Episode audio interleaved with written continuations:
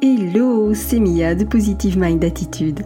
Après un parcours de plus de 4 ans et demi avant de connaître enfin les joies de la maternité, j'ai décidé d'associer mes compétences professionnelles de thérapeute à mon vécu personnel lié à l'infertilité et la PMA pour accompagner les femmes en désir d'enfant et leur permettre de reprendre le plein pouvoir sur leur fertilité.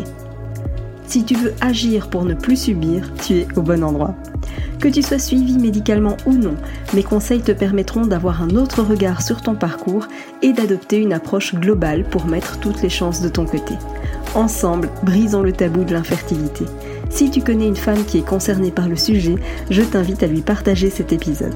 Maintenant, installe-toi confortablement et c'est parti pour l'épisode du jour.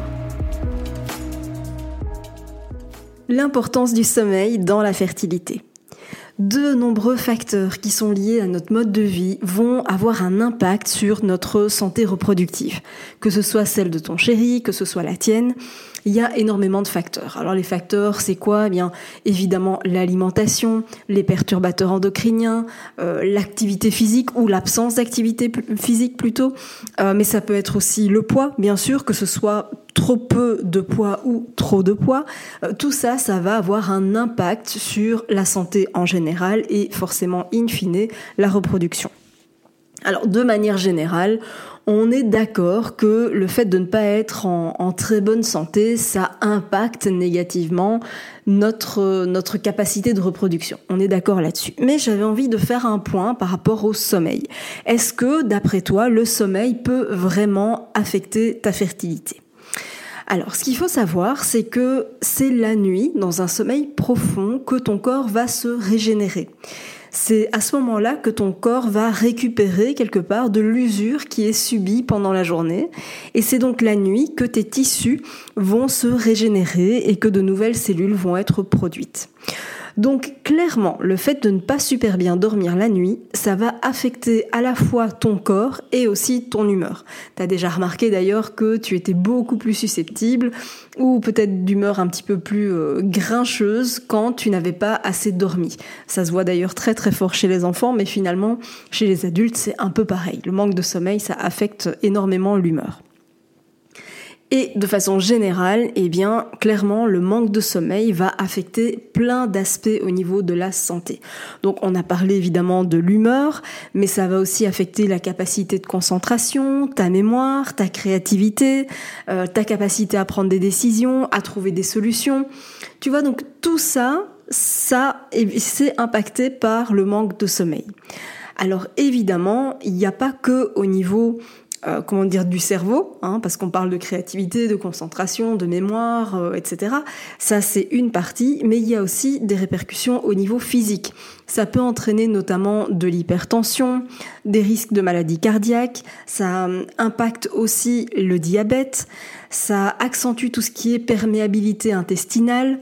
Tu vois donc tout ça, eh bien, ce manque de sommeil, ça ouvre la voie à une multitude de, pathologies et quelque part, bah, ça va aussi venir mettre des bâtons dans les roues de la fertilité. Et je vais t'expliquer pourquoi. Eh bien, ce qu'il faut savoir, c'est que les hormones qui vont déclencher la maturation des ovules et qui sont responsables quelque part du déclenchement de l'ovulation, eh bien, elles sont liées à ton rythme veille-sommeil. Donc, chez une femme qui est privée de sommeil, par exemple, eh bien, on voit que l'interruption peut interférer avec des hormones qui vont déclencher l'ovulation. Et donc, ne pas dormir suffisamment peut perturber ton cycle, peut euh, provoquer des règles irrégulières et qui forcément va compliquer le fait de mettre en route une grossesse. Donc les cycles menstruels sont étroitement liés à ton rythme circadien. Alors ton rythme circadien, c'est quoi? C'est ce qu'on appelle ton rythme biologique. Donc c'est un peu le principe de, de, scinder le jour, la nuit. Tu vois, ça c'est vraiment, on a un rythme biologique qui est, qui est conçu, et donc c'est-à-dire être éveillé la journée, dormir la nuit. Et donc il apparaît que les femmes qui dorment plus semblent avoir des niveaux beaucoup plus élevés de FSH. Alors la FSH, c'est quoi? C'est l'hormone qui est folliculostimulante. Donc la fonction de la FSH, c'est justement de stimuler la croissance des follicules ovariens.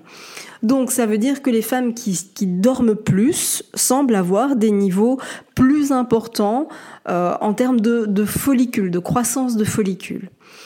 Et ce qu'il faut savoir aussi, c'est que la mélatonine possède naturellement des propriétés qui sont antioxydantes et anti-inflammatoires. Et c'est pour ça que c'est largement utilisé pour améliorer la qualité des follicules contre les dommages qui sont causés par l'oxydation des radicaux libres. Tu vois, donc tout ce qui est euh, radicaux libres, donc ça va être tout ce qui est euh, stress, perturbateur endocrinien, tout ça, eh bien ça va venir accélérer quelque part le vieillissement des cellules, c'est ce qu'on appelle l'oxydation.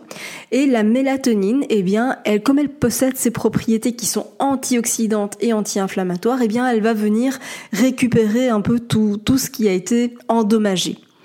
Et donc une étude a rapporté euh, une association vraiment significative entre les troubles du sommeil et une mauvaise réponse ovarienne ou un faible nombre d'ovocytes récupérés. Euh, parmi une série de 200 femmes qui ont fait une FIV. Donc c'est quand même vraiment important de se rendre compte que les troubles du sommeil sont quand même associés à une mauvaise réponse ovarienne, ou en tout cas moins bonne, ou à un nombre plus faible d'ovocytes qui sont ponctionnés. Donc c'est vraiment intéressant de, se rendre compte de ça. Et d'ailleurs, si ça t'intéresse, je te mettrai les références euh, bibliographiques que j'ai utilisées pour, euh, pour ce podcast. Je les mettrai dans la description.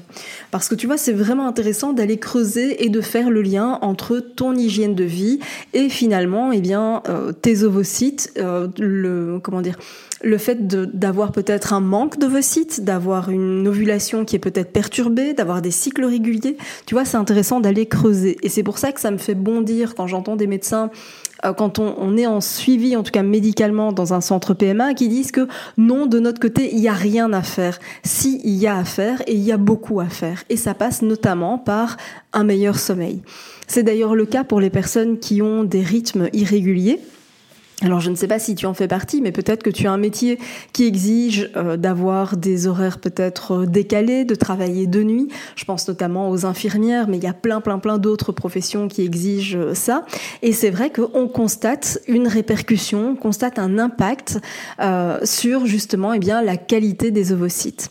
Alors peut-être que tu te poses aussi la question de, de, savoir chez les hommes si ça a aussi un impact. Eh bien, il semblerait que oui, parce que des études confirment que la perte de sommeil diminue la viabilité des spermatozoïdes, tu vois.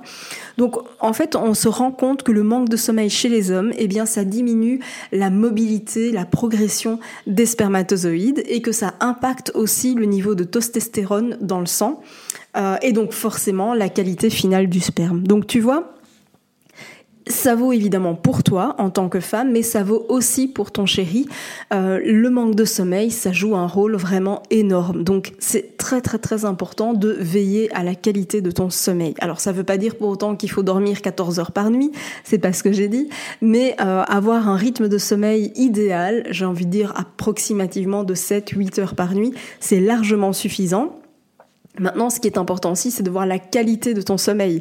Euh, c'est pas le tout de rester allongé dans ton lit si pour autant tu ne dors pas, si tu te retournes, si tu as des, réveils euh, fréquents, etc. Il faut peut-être creuser, aller voir plus loin. Euh, mais c'est vraiment intéressant de faire le lien justement avec la qualité de ton sommeil. Donc, comme tu le vois, eh bien, tu as beaucoup de choses à mettre en place de ton côté. C'est ça aussi être actrice de sa fertilité. Tu as un vrai rôle à jouer pour améliorer de ton côté la qualité de ta fertilité. Tu as vraiment un rôle crucial à jouer. Et donc pour aller encore plus loin, pour toi aussi doubler tes chances de succès, eh clique sur le lien qui se trouve dans la description de ce podcast pour rejoindre le programme d'accompagnement en ligne. Merci d'avoir écouté cet épisode jusqu'au bout. Si tu veux aller plus loin et bénéficier de plus de conseils, télécharge maintenant mon guide offert sur positivemindattitude.fr. Pour encourager ce podcast, merci de mettre une note et ou un commentaire sur ta plateforme d'écoute. Je te dis à très vite pour un prochain épisode.